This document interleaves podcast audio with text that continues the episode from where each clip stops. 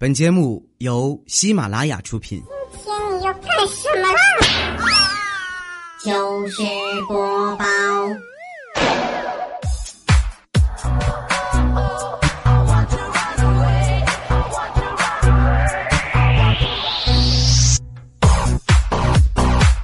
Hello，各位，又是一个特别正直而又羞涩的礼拜四啊！一个特别正直的主播调调为您带来今天的糗事播报。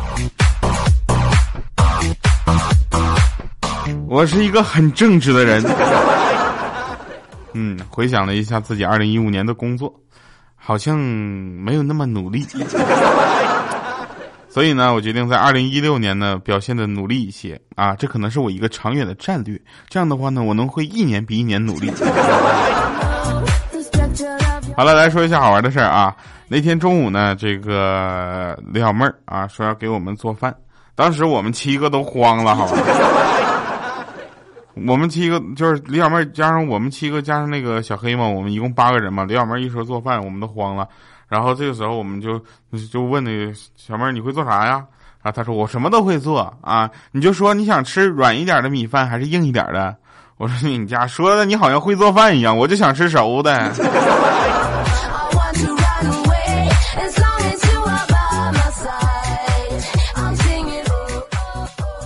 昨天晚上小小米呢，就是把一块红烧肉啊放到了小米的嘴边，然后小米就看着小小米那萌动的眼神儿啊，瞬间觉得还是养女儿好啊！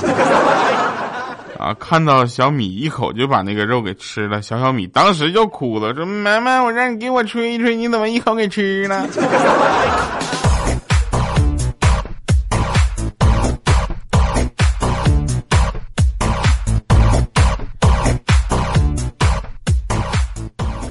所以有两口子吵架啊，现在这个年代是这样的，就是吵架这个事情很正常啊。我还我还有还见过上午去领证，第二天离离婚的呢，天才。然后呢，他们两个吵架呢，那个三岁的女儿就不知道什么时候从房间出来了，啊，直愣愣的看着他爸爸妈妈，啊，这时候两口子就说说看什么看，回去睡觉去。这时候那这小孩就说了，睡觉没有意思，我要看热闹。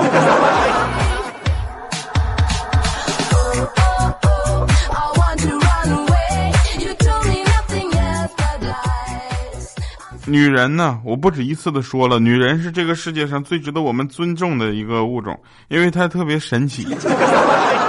哈哈，因为女人知道每一件商品的价格，甚至能够精确到几毛几分钱，但是就是不知道这个月她的钱是怎么没的啊。和这种人说话呢，你说话的时候你要小心翼翼的，大概到什么程度？就一字一句的，你知道吧？就像掰蚊香一样小心。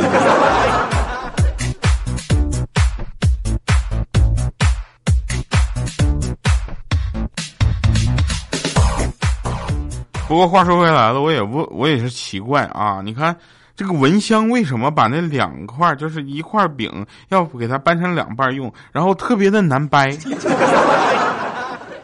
不掰好像还不行啊！我这这有没有就是专业人士能给我解答一下子？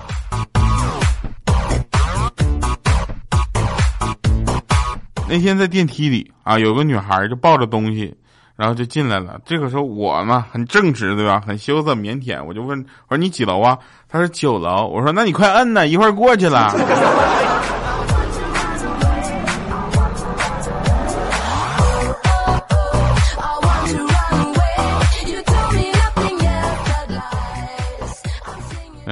夫妻两个呢，还是时不时的需要一些情趣，啊，有一次呢，这个呃，夫妻俩人啊，老公到酒店他去开房了，然后开房在那等着，就这是俩人没事干，没事就周末干啥去？去酒店玩一天，真是有钱烧的。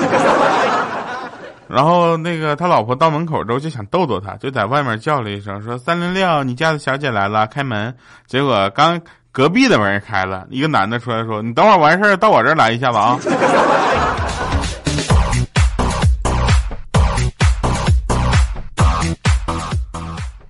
我觉得，嗯，婚礼呢，可以说是一场非常重要的仪式，它在我的心里很重要。我结婚，我早早就放话了，我说我不需要主持人，我自己主持。是吧？你想啊，对不对？你你上来，你就主持人司仪上来讲的那东西，好像这两个夫妻俩人没见过面似的，然后假嗨的特别严重。像我这么正直的上去，我就跟大家讲，下面我来为大家讲一讲我们的故事，是不是也很好？对不对？干嘛非得要一个司仪来去举办那些什么啊什么？你看我们的新娘美不美啊？废话，不美我能跟她结婚吗？她的外表怎么样不知道，反正在心里，我的心里她是最美的。每次听司仪在问这样的话的时候，我都想下去抽他两个大嘴巴子。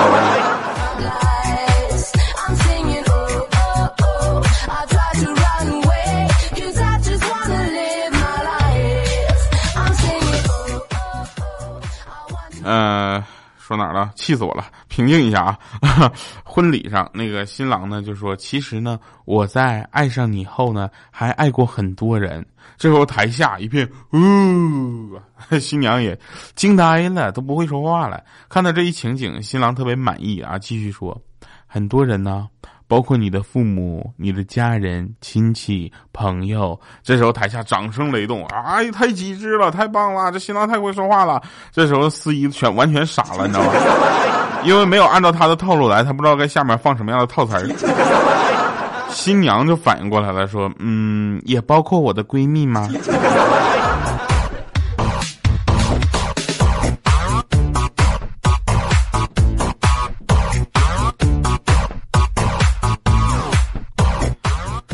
说在网上呢看了一条裤子，啊，结果呢裤子太大了，啊，为了不浪费买裤子的钱呢，我就拼命吃。半个月之后，我终于把那裤子穿上了，三尺六的，然后发现了以前的裤子穿不进去了。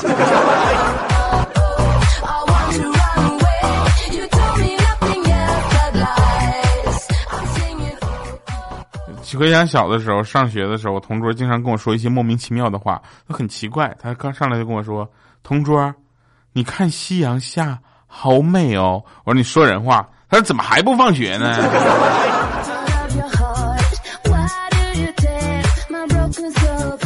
我说：“你说的是夕阳下的打更的老头好美吧？” 你看夕阳下打铃的老师过去了。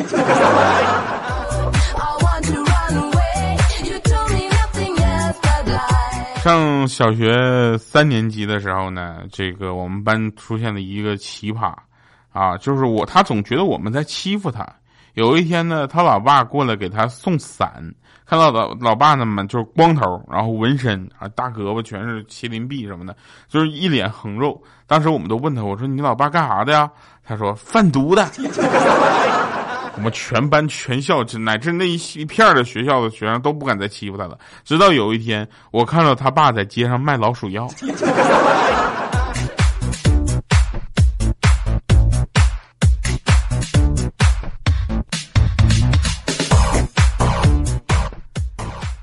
我呢，平时呢就喜欢画画，啊，然后呢，我就那天我就找谁呢？我就找那个，呃，怪叔叔。啊，让他当我的模特啊！我就想画一个画，然后拿出去让大家看。结果呢，怪叔叔就同意了。啊，我画完之后就上传到网上，结果大家一致评啊，就说比例不对啊，说这个人呢个儿太矮了。后来我怎么办啊？我就把那怪叔叔的照片以及我画的这个这个对比物一起发上去，然后大家开始一致好评。说不好意思，我之前错怪你了。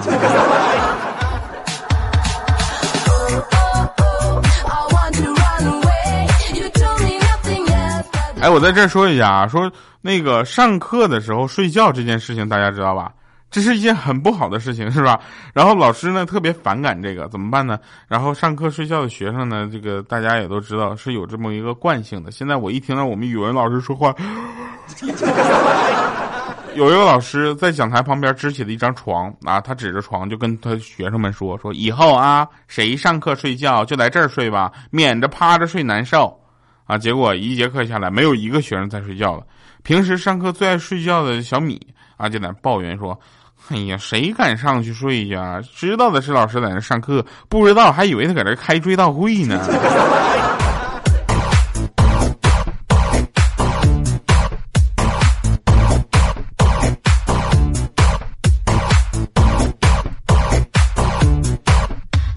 人跟我说：“调，你做人就要做一个有眼光的人。什么是眼光？那就是别人看不见的东西你能看见。”哦，有道理。我说这不是眼光，这是眼神吧？他说你别打断我，别人看见的东西你不仅能看见，而且还认识。我说这个这就是我识货呀。他说你闭嘴，再说话揍你。别人认识的东西你不仅认识，而且还会玩我说这 这我不说话。别人会玩的东西呢，你不仅会玩，而且还能把它玩的特别好，玩出花样。我说我你继续，我不说话。别人都抢争着抢着要玩，想玩出花样的东西呢，你已经玩腻了啊，果断离场，这就是眼光。我说是吗？眼光应该是在三万三百多万个主播、几千万个节目里选择了糗事播报吧。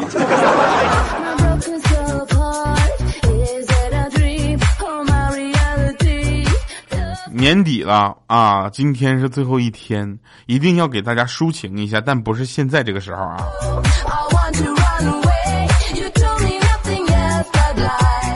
大家有没有发现这两天朋友圈的刷新量更新就更多了啊？你知道吗？因为这两天呢，大家就是普遍刷新的东西呢都很简单，就是拜拜年呐，要个红包啊，是吧？啊，我呢，你有没有发现最近街上的乞丐变少了？我觉得这是一个必然现象，那为什么呢？因为都跑微信上去了。你看，一开朋友圈讨钱、讨红包、要衣服、要 iPhone 的，对不对？冬天讨外套，秋天要大帽，春天讨车票，夏天要烧烤，连开房都那哈哈。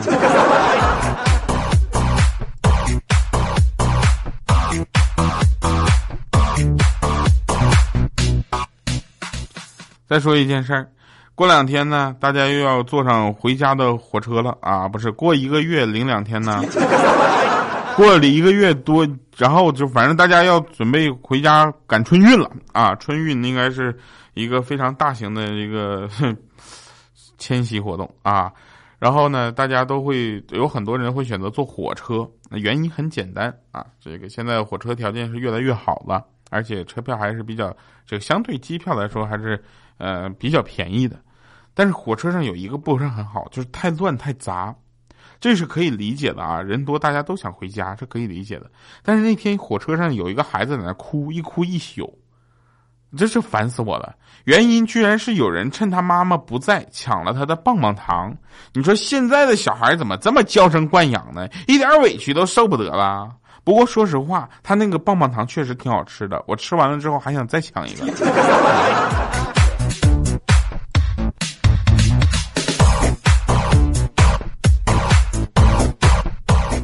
那天我看着小黑啊，拿个冰激凌，看着我走过来呢，赶紧把冰激凌每个都舔，就每一面都舔了一遍，问我你吃不？我拿过冰激凌在上面呸吐了一口口水，我说我不吃。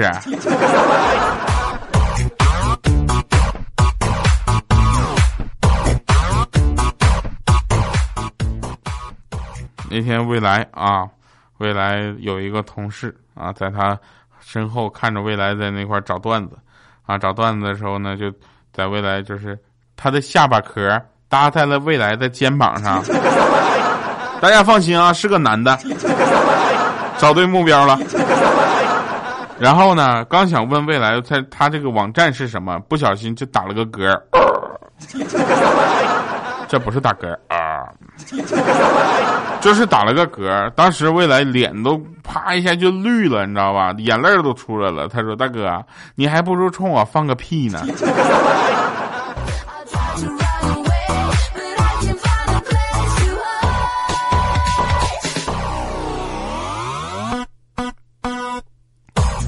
去年未来结婚了啊，结完婚之后呢，他就对我们说了他结婚之后的事儿，说有一天。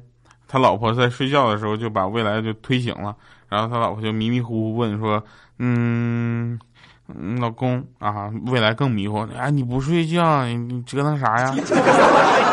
然后他老婆说：“嗯，睡不着啊。”这时候未来就感觉到一问题有点严重，揉揉眼睛说：“咋了？失眠了？你咋听调节目了？” 然后他他他女朋友不是他老婆就特别不好意思说说，嗯，你也知道我是一个心里存不住事儿的人，有些秘密不说出来憋得睡不着。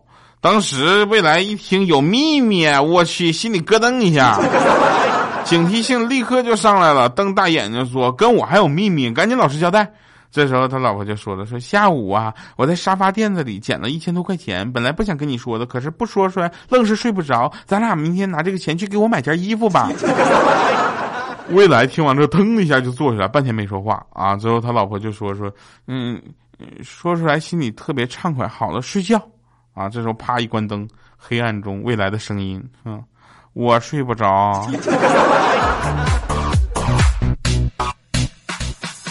来啊，听一首歌，这首歌其实去年的过年的时候就放过了，在这里一定要再放一次，原因非常简单，二零一五年的最后一天呢，是由我为大家送上的糗事播报。回看一年前，二零一五年的第一天，一月一号，也恰巧是一个礼拜四。不知道你记不记得，二零一五年的第一期糗事播报也是由我为大家送上的。感谢各位在三百六十五天里不间断的每天为我们支持。二零一五年我们就这么过去了，二零一六年糗事播报节目组会给大家继续送上每一天的精彩，每一天的快乐。感谢各位收听糗事播报，我是调调，我们下下下下期明年再见。